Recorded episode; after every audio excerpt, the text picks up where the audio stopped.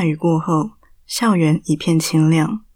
一身全新纯白制服的方昭宇站在公布栏前，在转学生名单中寻找自己的名字。最后，视线落在名字后的二年七班，看了看校园位置图后，方昭宇便迈往办公室找班导师报道。走进教学大楼，他一阶一阶地往上走，内心感到忐忑。报告，听见声音，张老师抬起头。见一名陌生的女学生朝他走来，面上带着些许不安。他了然于心底，站起身，放下手上的资料，朝那名学生一笑：“方昭宇吗？”女学生点点头。那好，你在这等我一下，我待会带你去班上。方昭宇站在原地等待期间，他左顾右盼，无意间看到张老师桌上的资料。那叠散乱的资料中。其中有一张写了他的名字，在他的名字上方有两个字“城南”。涂好了，我们走吧。张老师的声音从旁而来，顺着方昭宇的视线看去，随即笑了笑：“你很好奇还有谁吗？”闻言，方昭宇赶紧练起视线，略尴尬的一笑，摇摇头，赶紧跟了上去。走廊上，张老师闲聊道。这学期班上的转学生只有你，不过还有一名副学生。方昭宇轻轻地嗯了声。师生二人走到二年七班门口，在进教室前，张老师侧头对方昭宇说道：“等会进教室后，要先麻烦你在黑板上写下自己的名字，不用太紧张。我不会让你做自我介绍。等你在班上待了一阵子，我想。”你自然就会跟班上同学熟悉了。方昭宇点点头，不用自我介绍这件事让他松了一口气。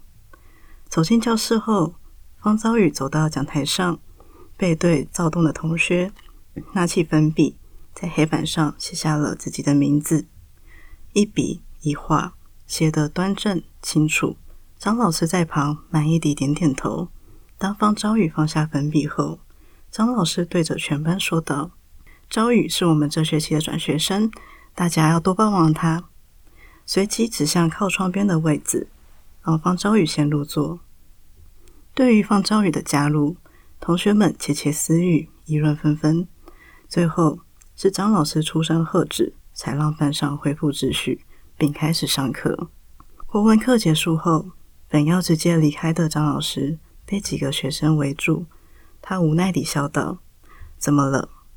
老师，听说我们班还有一个副学生哦。八卦在学生之间总是流传的很迅速。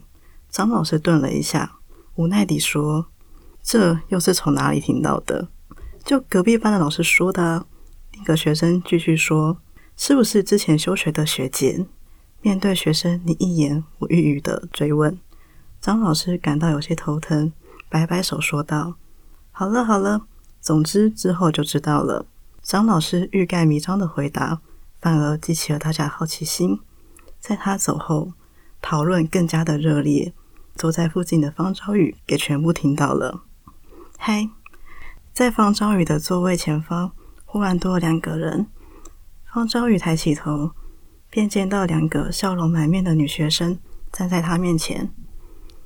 不好意思啊，你想参加什么社团吗？因为我是学艺。要将大家的社团名单交到学务处。他将社团名单放到了方昭宇桌上，又对方昭宇说：“你慢慢看，中午你再跟我说就好，或是直接去学务处跟训育组长说也可以。”好，谢谢。接过学艺递来的纸张，方昭宇浏览了一遍，一时之间也学不出自己想参加什么社团。于是他决定中午到学务处询问各社团的情况。上课钟声响起，同学回到了自己的座位。方昭宇前方坐着刚才那些缠着老师的学生们。趁着老师还未进教室的空档，你一言我一语地聊着副学生的事情。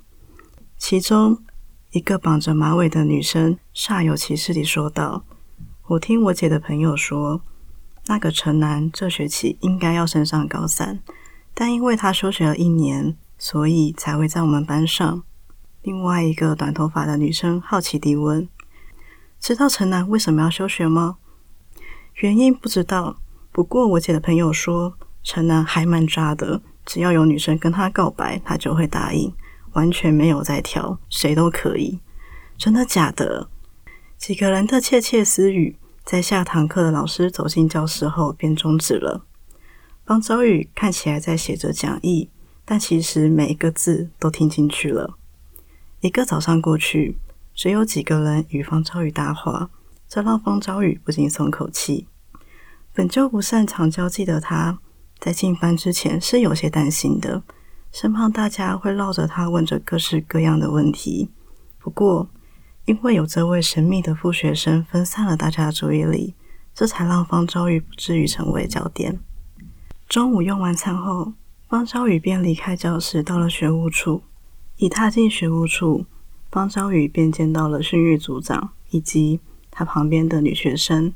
他们两个正在聊天，很快地，训育组长便注意到有些手足无措的方昭宇，便问：“同学，怎么了？”方昭宇将自己的情形说了一遍。说完之后，那名女学生抢在组长之前，兴冲冲地说：“你可以加入春晖社啊！”训育组长无奈地瞪了他一眼：“喂，你让他自己选好吗？”他摸摸自己的后发。不满地说道：“我只是给个建议嘛。”瞧他一脸委屈的，方昭宇忍不住笑了。训育组长指着自己的电脑荧幕，跟方昭宇继续说：“目前的话，就这几个社团还没有满人：春晖、爱心、校刊，还有游泳社。”那名留着吉胸长发的女学生走到了方昭宇旁边，眼睛眨啊眨的，不放弃地继续说。你来春晖社，有我罩你。喂喂喂！方昭宇轻笑几声，直直地看着眼前活泼的女孩，想了想，说道：“好，那就春晖社。”哟呼！真的，一句话引来两种截然不同的反应。训育组长不可思议地看着随性的方昭宇，再问了一次：“真的？你不用因为这个小孩决定社团。”你自己的意愿比较重要。女学生抗议说道：“什么小孩是姚元，有名有姓的好吗？”方昭玉看了眼他，再看向宣玉组长，点点头：“嗯，就尊会社没关系。”太好啦！姚元开心地低声欢呼：“这样以后社课我就有人陪啦。”你是转学生对吧？是七班吗？我是五班。我跟你说，我们学校。方小雨被姚元拉着走，听着他喋喋不休地介绍校园，嘴角弧度微微上扬。这所新学校似乎没有方昭宇想的那么难熬。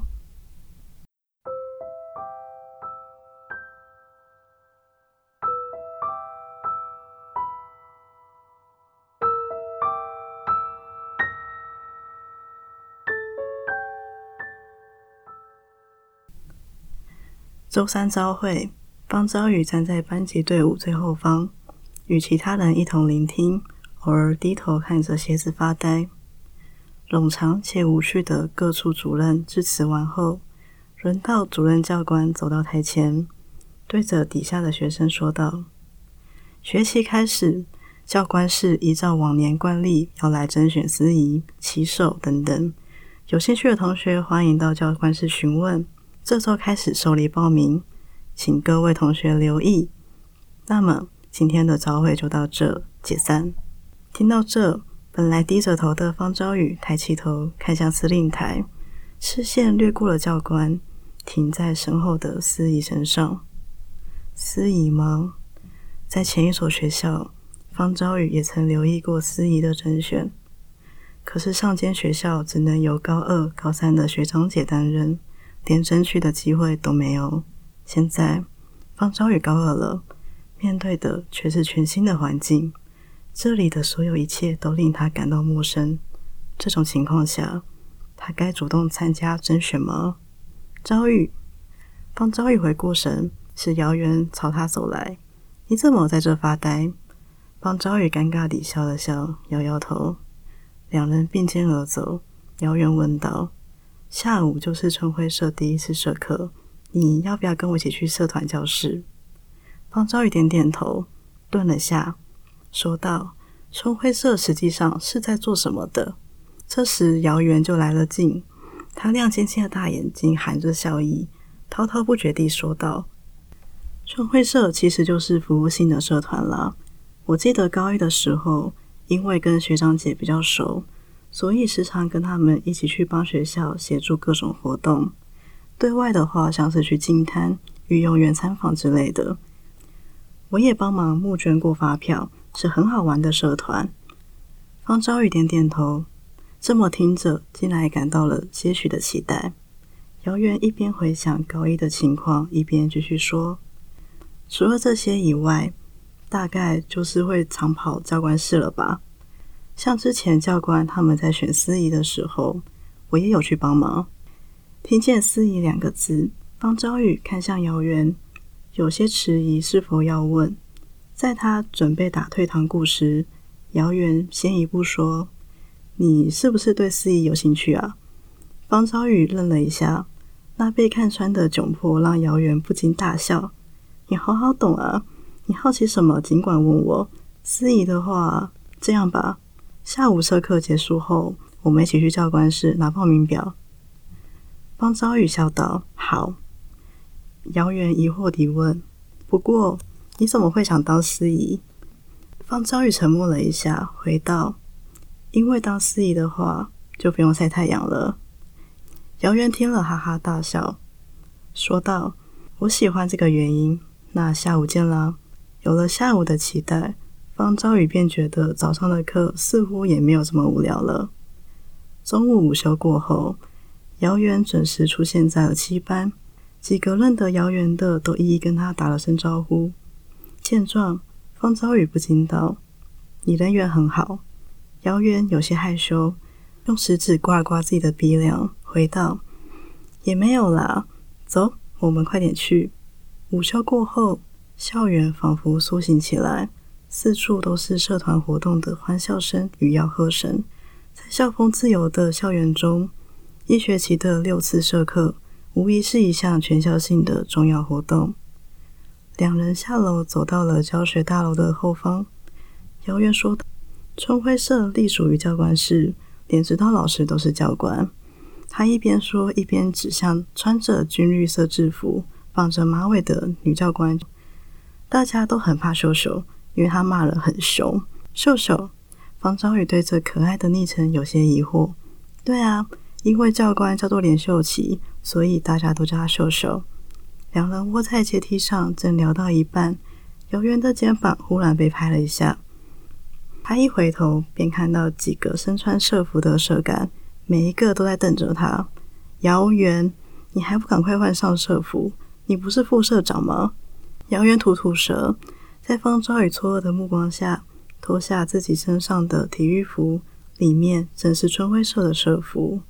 你。看到这种情况，方昭宇一时之间有些反应不过来，敌不过其余社干的目光压力，姚远只好很快地说道：“我晚点再跟你解释。”纵然有再多的疑惑，方昭宇也只能吞回肚里，冷冷地点点头，看着姚远跟其他社干一同走到了前方，站到了所有的社员面前，一身军绿色教官服的连秀琪。扫了眼底下的学生，用着低沉而不嘶哑的声音，徐缓地说道：“大家好，我是连秀琪。今天是春晖社的第一次社课，我没有什么好说的。接下来的时间，我想就交给社长。要是你们有问题，你们就找他。”简短介绍完后，连秀琪便走回了教官室，而另一名咖啡色头发的男同学站了出来。大家好，我是春晖社的社长。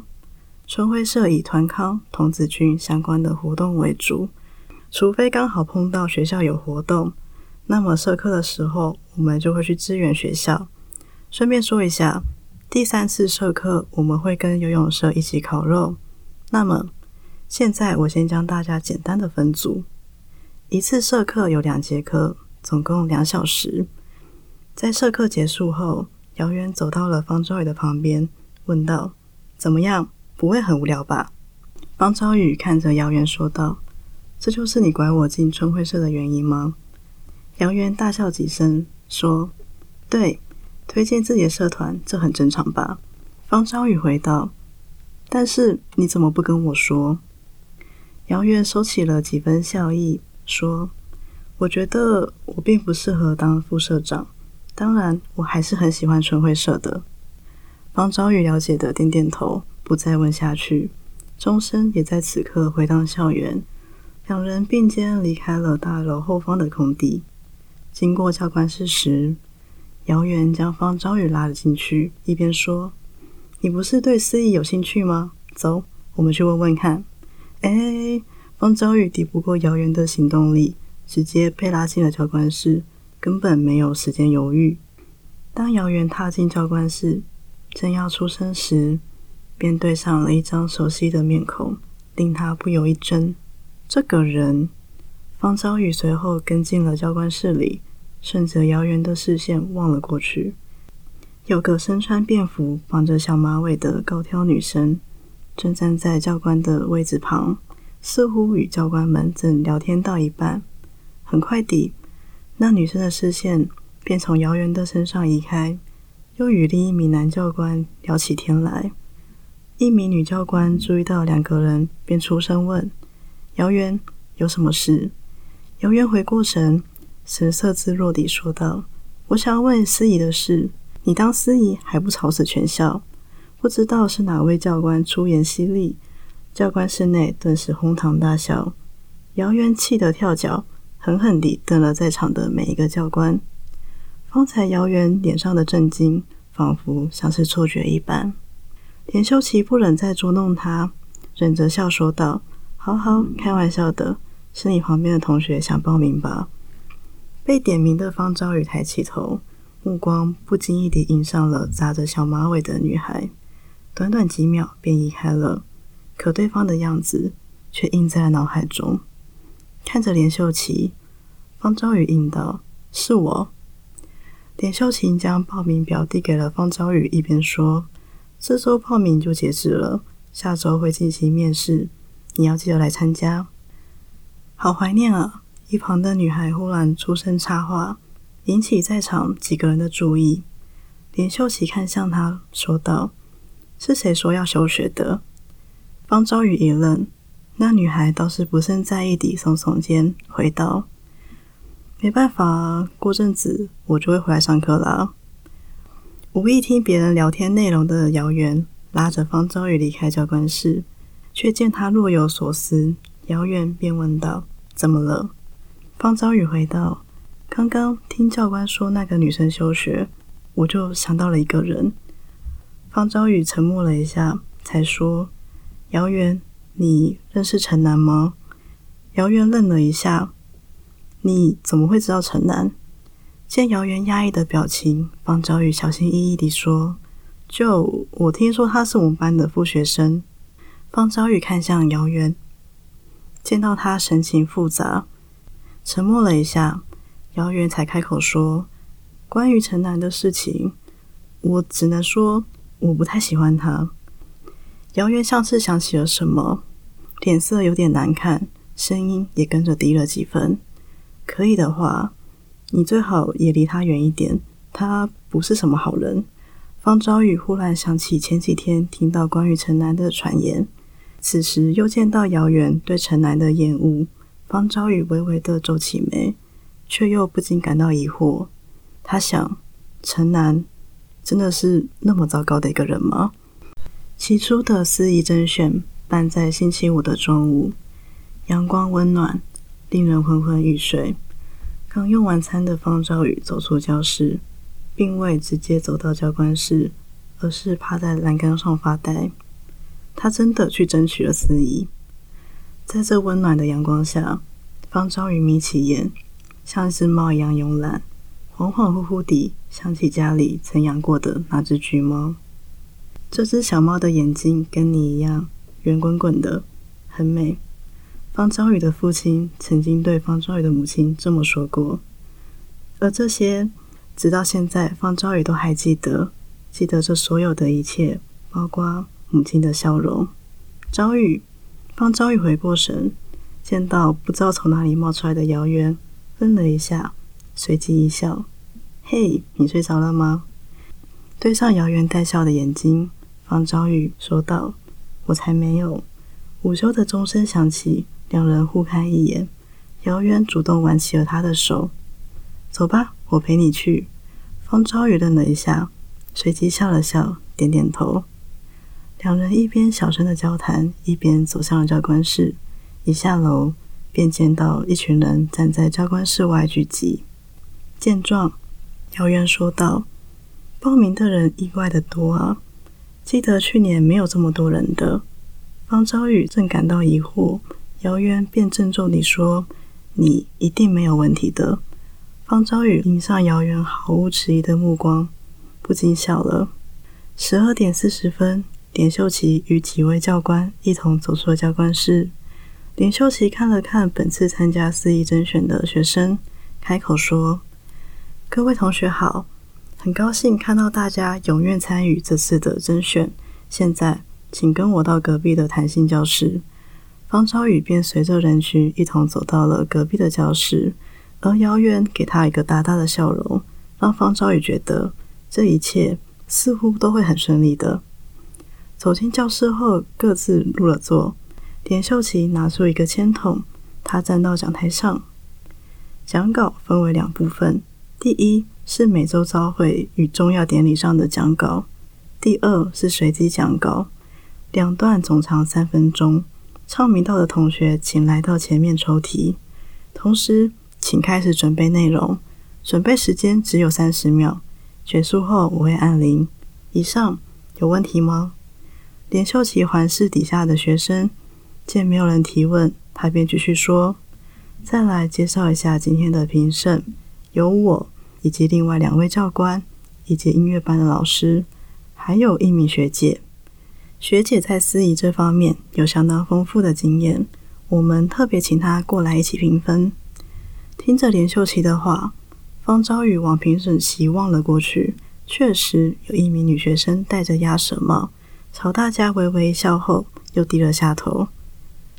那么三分钟后开始，方昭宇深呼吸，有些紧张，不知道自己会抽到怎么样的奖稿，这令他忐忑不安。他正感到有些后悔，不经意的抬了头，刚好迎上评审席上那女孩的视线。两个人四目相交，女孩率先微微一笑，不知怎么的。方昭宇看着，竟觉得有些心安，不那么紧张了。时间到，现在开始。第一位，一年八班吴诗恩同学。要做司仪，并非易事，需要一定的稳定性。看到台下的人不紧张而能正常发挥，是最基本的条件。再来，声音需要具备一定的品质，不能太清细，也不能太粗哑。这些都将列入评分项目。方昭宇知道自己能做的就是尽力而为。下一位，二年七班方昭宇，被唱名到的方昭宇站起身，目光掠过了评审席，看见女孩给他了一个鼓励的笑容，仿佛也给他了勇气。方昭宇深呼吸，从签筒中拿出了签，打开一看，有些愣住。这个课文他在之前的学校没有读过。他快速地游览了一下上下部分的讲稿，方昭宇知道要拿分，他只能靠第一部分的讲稿了。陈南戴着鸭舌帽的他听到声音，转头看向了连秀琪：“怎么了？”这女生就是你之后班上的转学生。连秀琪压低了声音。陈楠愣了一下，他看向方昭宇的侧脸，微微的点了下头。三十秒一到，铃声响起，方昭宇拿起了麦克风，开始念稿。听见方昭宇的嗓音，本来低着头的陈楠抬起头，专心地看着方昭宇，聆听他每一个咬字。在第一部分结束后，他微微一笑，声音很好，咬字也清晰，很好。陈楠笑。朗读第二部分的课文时，方昭宇的声音微颤。嗓音里有着迟疑，但仍佯装镇定地高声朗诵。两旁的教官皆微微蹙起了眉，低头评分。只有陈楠表情没有变，他静静地看着方昭宇。台上的方昭宇感觉到了一旁的视线，朗诵途中往旁一看，他迎上了陈楠平静的目光。在温和的视线下，方昭宇念完了他的讲稿，走下台前。方昭宇深深的一鞠躬，眼眶有些酸。在抬起头时，他收起了情绪，回到座位上。下课钟声响起，心急如焚的姚元一见到方昭宇走出教室，立刻走到他身边问：“还好吗？”方昭宇有些难过地笑了笑：“我好像搞砸了。”听见方昭宇这么说，姚元愣了一下，他拍拍了方昭宇的肩膀。两人离开前，姚元往教室里一看，看着评审老师们，内心祈祷方昭宇可以顺利当上司仪。而方昭宇仰头看向了晴朗无云的天空，内心感到惆怅与歉疚。他很想跟母亲道歉，因为自己搞砸了这次的甄选，没能成为跟母亲一样优秀的司仪。那望着天空的侧脸，恰巧落进了陈楠眼里。陈楠刚走出教室，便见到不远处的方昭宇跟姚元。他注意到了方昭宇，也见到他有些悲伤的侧脸。不知道为什么，陈楠忽然有种想上前的冲动，告诉他一切都没那么糟的。但是最后，陈楠并没有这么做，他只是压低了帽子，转身离开。隔周的周一早晨，司仪的名单贴在教官室外。不抱任何希望的方昭宇看了一眼教官室，正要上楼时，却被人喊住：“方昭宇！”方昭宇往后一看，见到一张既陌生又熟悉的脸，正朝着自己微微一笑。方昭宇迟疑地看着他：“你不认得我了？”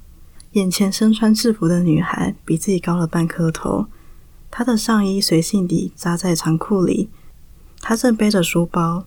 两只眼睛笑得弯弯的，看到方昭宇一脸茫然，陈楠想了想，将一只手放到了自己的额头前，装作冒烟。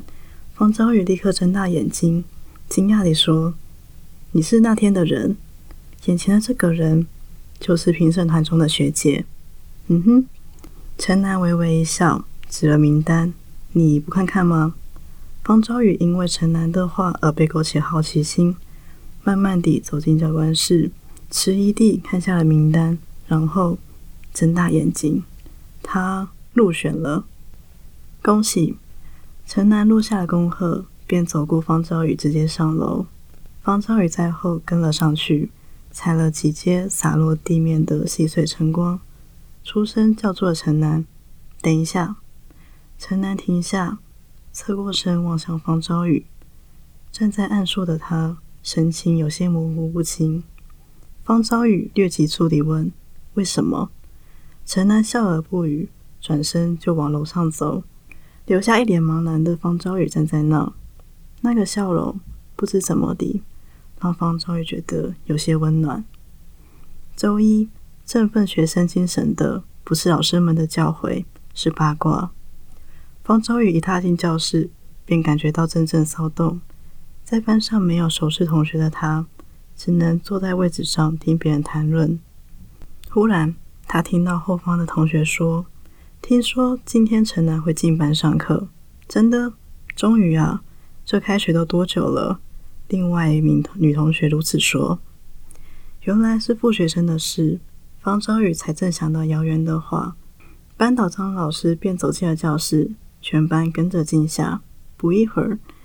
另一名学生跟着走进教室，方昭宇望向门口，双眼睁大。陈楠，你坐在那后面好了。张老师说。本来趴在桌上的方昭宇立刻站起身，挺直背脊，不敢置信地看着陈南。已有数面之缘的评审学姐，就是陈南，那个被传戏弄他人感情，谁都可以的学姐。陈南环视盘上。迎上方昭宇错愕的目光，轻轻一笑，便走到了最后方的位置。他一坐下，便感觉到四周的窃窃私语与不甚友好的视线。离开学校已经一年了，这种情况他在复学之前便想得到。陈楠对这些视若无睹，他感到无趣万分。唯有那么一个人的反应让他觉得有趣，那便是方昭宇。心事都写在脸上的方昭宇满脸错愕，这让陈楠不禁失笑。下课，曾问过方昭宇社团的学艺股长走到了陈南的座位前，在学艺鼓掌开口前，陈南便说：“如果你要问我社团的话，我是游泳社的，也已经跟学务处报备了。”问到后，学艺鼓掌便一溜烟的跑走了，各处事件也随即避开，不与陈南对到眼。一早上过去，陈南的讨论度稍微地降了些，可方昭宇心中仍旧充满疑惑，而这疑惑现在只有一个人可以替他解答。昭宇听到声音，方昭宇往窗旁一看，是姚元跑过来找他。方昭宇站起身走向门口，见姚元东张西望的，他不禁问：“你是在看陈南吗？”被说中的姚元摸了摸自己的后发。略尴尬的一笑，是啊，我听说陈南今天来上课了。方昭宇点点头，指着教室后方说：“他就坐在最后面，不过现在人不在教室，无所谓啦，我只是有点好奇。不管了，我们去吃午餐。”话落，两个人便一起走到了教室后方的走廊。吃到一半，姚元班上的女生急忙跑来找他，姚元。姚元一边收拾餐盒，一边问：“怎么了？”有学妹跑到高二这边来找陈南告白，你要不要去看看？说完，姚元和方兆宇两个人皆是一愣，他们互看了一眼，双双拿着餐盒起身走向二年七班。远远地便看到一群人站在七班外，三个人勉强站到了前面，便看到陈南与学妹正站在那。陈南学姐。视线汇聚之处，是一个有着一头甜美微卷发的学妹。方昭宇正想问她是谁时，便听到姚元惊呼了一声：“那不是杜心言吗？他怎么不会吧？”见到姚元面露讶异，方昭宇问：“怎么回事？她很有名吗？”她是今年刚升高一的学妹，因为长得很可爱，一入学就被讨论。我们班也有不少男生想要认识她。姚元回道：“一双双眼睛正盯着陈南与杜心言，四周尽是叽叽喳喳的讨论声。陈楠对这些置若罔闻，可眼前的陌生学妹却似乎不是这么一回事。他紧张地说：‘学姐好，我是一年级的，我叫心言学妹。’陈楠打断了他，脸上挂着坦荡的笑容。听到陈楠叫出了自己的名字。”杜心言一面欣喜，一面压抑，又听到陈楠解释道：“刚才听到别人说的，我想直接问你，你是不是想跟我告白？”杜心言愣了一下，迟疑地点点头。陈南人挂着微笑，目光幽深，他静静地望着杜心言。对方似乎说了些什么，他有些恍然。令他回过神的是熟悉的、听过数十次的那一句话。我想跟你交往。陈南神情平静，眼里毫无波澜，平声道：“可以哦。”没料到陈南真如传言中的随意，一时之间，杜心言竟有些语塞。陈南又说：“你喜欢我的话就可以。”午休钟声也在这一刻伴着两人的一字一句，传入了方兆宇的耳里。都聚在这做什么？全部回教室午休了。不知从何处出现的教官，声音洪亮地驱赶了看热闹的人群。方昭宇回到教室前，往后门一望，迎上了陈楠的目光。短短几秒，陈楠便移开视线了。方昭宇也收回目光，低着头走回教室。这所有的一切，都超乎了方昭宇所想。不知怎么的，他总觉得此刻的陈楠。并非那天甄选时的陈南，当时给他温暖微笑的人，与刚刚随意答应别人告白的人，真的是同一个人吗？方昭宇想不明白，喜欢一个人是什么样子？双方的交往又是如何呢？从未对别人产生喜欢这种情愫的方昭宇，一下午都在反复思考这些问题。那些关于情感的事，对他而言实在太陌生了。可是他知道，绝对不该是这样子的。他有些讶异，但一看到陈楠挂在脸上的笑容，便觉得是自己小题大做了。正值放学，学生零星。方昭宇等陈楠走到自己身旁，才迈开脚步。陈楠在旁看着，觉得有趣，开口说道：“我以为你看到我会直接走掉。”方昭宇疑惑地看着陈楠：“为什么？”没料到方昭宇会这么反问。陈楠有些愣住，定眼看了看方昭宇，迟疑地说：“一般人都会这样子的吧？”这话让方昭宇眉头微皱，所以。为什么？我的意思是，一般人会怎么样？看见陈楠的双眼，方昭宇想起午间的事情，冷冷地说：“你不是说中午的事情吧？”陈楠回过神，点了下头，但这让方昭宇更感疑惑，只能试着去推测：“你觉得你中午的行为应该会让我讨厌你？”薄暮时分，橘橙色的暖光洒在两人身上。在地上拉出长长的倒影，迎着光，慢慢地走向门口。他的声音如此刻的光一般轻薄。你不讨厌，才是一件奇怪的事吧？陈楠说。风来云散，光更加的耀眼。比起讨厌，我更感到不理解。方昭宇想了想，又说：“难道两个人在一起不是为了喜欢吗？”陈楠笑了，在往后的日子里，偶尔午夜梦回间，方昭宇总会恍恍惚惚地想起陈楠这时的笑容，不知道为什么，让人看了很难过。如果今天不是杜心言告白，而是你的话，陈楠停下脚步，望向眼前的方昭宇，笑了笑：“我也可以的，不管是谁，我都可以。”方昭宇一愣，那样的神情似乎轻视着他，这让方昭宇感到不快。他板起脸道：“我不会喜欢你的。”那么你喜欢过谁吗？陈楠问。方昭宇皱了下眉：“没有，我没有喜欢过任何人。”陈楠似笑非笑地看着他，漫不经心的态度让方昭宇莫名的生气。他咬着牙又说：“我虽然没有喜欢过谁。”但绝不会喜欢像你这样轻视感情的人。陈南凝视着他，弯弯唇角。那就好。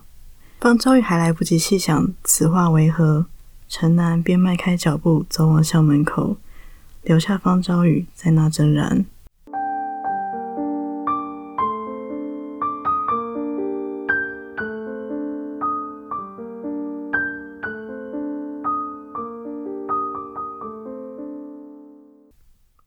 引起画栏的陈南与杜心言讨论度随着日子一天天过去，逐渐降低。那日过后，方昭宇与陈南私下再无交谈。学期初的体育课，全班到了游泳池上课。根据规定，学校会进行游泳检测，想要毕业会游泳是必须的。而这对于不安水性的方昭宇来说，无疑是种折磨。换好泳衣的方昭宇略感不安地站在队伍中，随着体育鼓掌一同做热身操，心里感到忐忑。在新的环境、班上没有好友的情况下，方昭宇知道他只能靠自己了。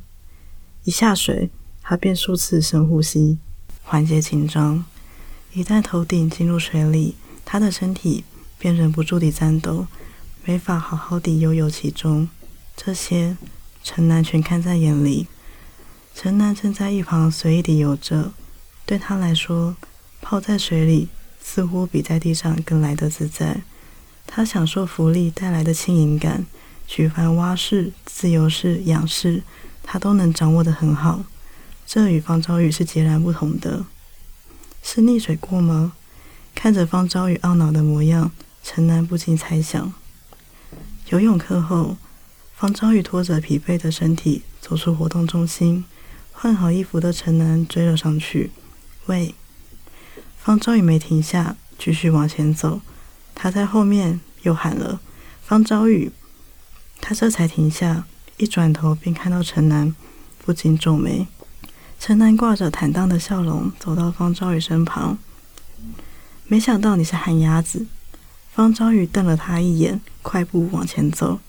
陈楠大笑了几声：“不不，我不是要来嘲笑你，你分明就是。”方昭宇打断他，不悦地眯起眼：“你以为自己游得好就很了不起吗？原来你也有注意到我的泳技啊！谢谢赞美。”方昭宇沉默一下，不禁想。这人的脸皮到底有多厚？见方昭宇真的不开心了，陈楠收起几分笑脸，认真地说：“我真的不是来笑你的，我是想问你，你这样能通过游泳检测吗？”一语说中了方昭宇心中的担忧。方昭宇沉默，陈楠便当他是默认，继续说：“我可以课后陪你练习。”方昭宇愣了下，随即皱眉：“你在开什么玩笑？”陈楠说：“认真的，我认识游泳队的人，只要跟他们说一声，课后我就可以自由进出泳池，这样我就可以教你了。”见陈楠说的煞有其事，到方昭宇仍有些顾虑：“你女朋友不会介意吗？”你说杜心言吗？他陈南听到声音，两人往深远一瞧，真是说曹操，曹操到。来人便是下堂课要上体育课的杜心言。对上杜心言充满敌意的视线，方昭宇摸摸鼻子，走到了一旁。一看就占有欲很重的小学妹，方昭宇可不想自讨没趣。况且他看了野城南的侧脸，他也不想跟城南扯出朋友以外的关系。心言，城南顺着杜心言挽住手臂。他朝着先回教室的方昭宇说：“你考虑一下。”方昭宇看了他一眼，别过头往前走。考虑什么？杜心言眨着大眼睛，好奇地问。陈南便随意的说：“他是我的同班同学，不太会游泳，所以我问他要不要放学，我来教他游泳。”什么？杜心言一阵错愕：“你怎么可以单独教他游泳？”陈楠有些不耐烦，说：“是同班同学，我只是教他游泳而已。”你上课钟声在此刻回到校园。杜心言深深地看了陈楠一眼，他放开手，雾气盈满了眼眶，扭头往操场走去。陈楠站在原地搔搔后脑勺，叹口气，迈开脚步往教室走，因此错过了杜心言回头的那一眼，满是眷恋。方昭宇方回到四楼，便看到姚元从眼前走过。他开口叫住了他：“姚元，姚元，停下！”发现是方昭宇，随即展开笑颜：“昭宇，你刚上完游泳课吗？”“对啊，好累。”方昭宇走到姚元身旁，想到方才的插曲，便说：“我刚刚碰到杜心言。”“诶，他又来找陈南吗？”姚元问。方昭宇回道。好像是，而且陈南刚好在跟我说，放学后他想要教我游泳。啊！姚元面露讶异，随即一脸复杂地问：“那你答应了吗？”还来不及拒绝，就看到杜心言，所以我就先走了。毕竟陈南是有女朋友的，他不在意，可是我在意。姚元认同地点点头，确实要以女友为重。虽然陈南本人。可能真的不在意吧。不过，你不会游泳吗？姚元好奇地问。方昭宇苦笑说：“不太会，不过我会想办法去练习的。这个简单，我跟游泳队的教练很熟，我帮你跟他说一声。”看姚元兴致勃勃的样子，方昭宇失笑：“你人缘真的很好。”两人又聊了一会儿，才回到教室。放学，方昭宇便收到姚远的讯息，表示下周就可以去练习了。方昭宇看着讯息，微微一笑。当时的方昭宇并不知道，这将改变了自己往后的高中生活。